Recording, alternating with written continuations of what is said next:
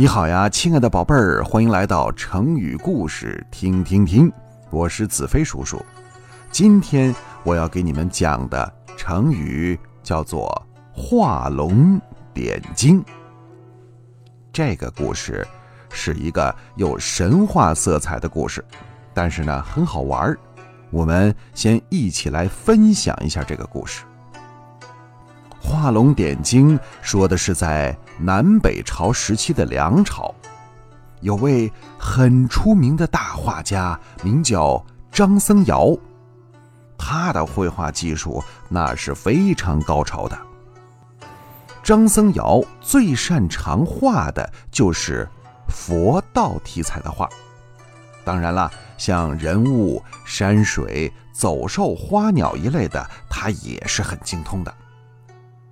当时的皇帝叫梁武帝，他呢非常信奉佛教，所以修建了很多的寺庙。那这个寺庙上要画一些跟佛教有关的故事传说，这些工作，梁武帝就让张僧繇去做。传说有那么一年，梁武帝要张僧繇为金陵的安乐寺作画。金陵就是现在的南京，一个非常美丽的地方。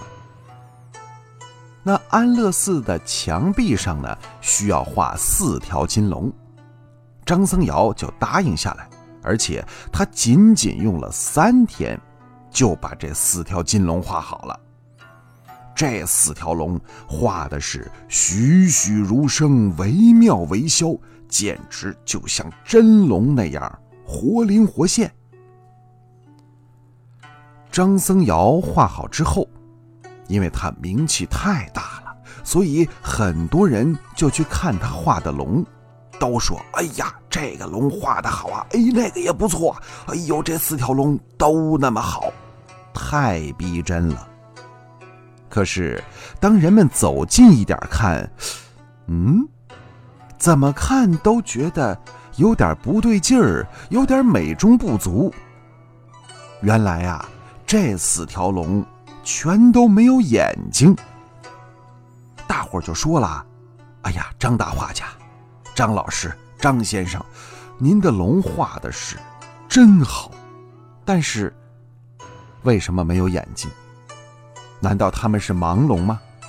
您啊，是不是还得把眼睛给点上？”张僧繇呢，微微一笑，解释说。给龙点上眼珠并不难，但是，一旦点上了眼珠，这些龙就会破开墙壁飞走的。大家听了之后啊，谁都不信，谁信呢？认为他这个解释啊太敷衍、太荒唐，拿我们当傻子。墙上的龙怎么会飞走呢？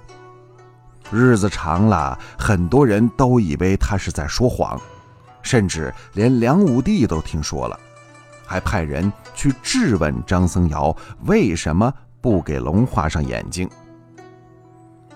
张僧繇被逼得实在没有办法，只好答应：“好，我给这龙点睛。”但是呢，他只答应给庙中两条龙点睛，另外的两条龙呢？不能点，因为这两条龙他要留在庙里。点睛这一天呐，好家伙，这寺庙来了比平时多了十倍都不止的人，大家来围观，因为都听说啊这件神奇、荒诞不羁的事儿。张僧繇呢，就当着众人的面提起了他的画笔。轻轻地给四条龙中的两条龙点上了眼睛。奇怪的事情果然发生了，他给两条龙点过眼睛之后，过了一会儿，只见这天空上乌云密布，狂风四起，电闪雷鸣。而在这雷电之中，人们看见被点睛的那两条龙。震破了墙壁，凌空而起，张牙舞爪的腾云驾雾，飞向远方。过了一会儿，云散天晴，人们被吓得是目瞪口呆，一句话都说不出来了。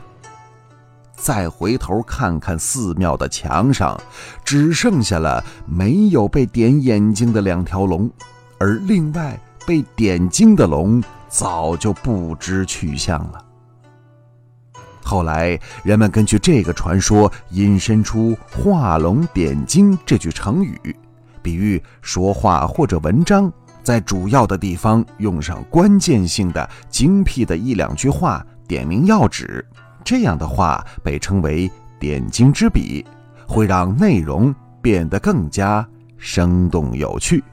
就像张僧繇给龙点上眼睛，就发生了质的飞跃。好，亲爱的宝贝儿，感谢你收听今天的成语故事，听听听，我是子飞叔叔，我们下次见。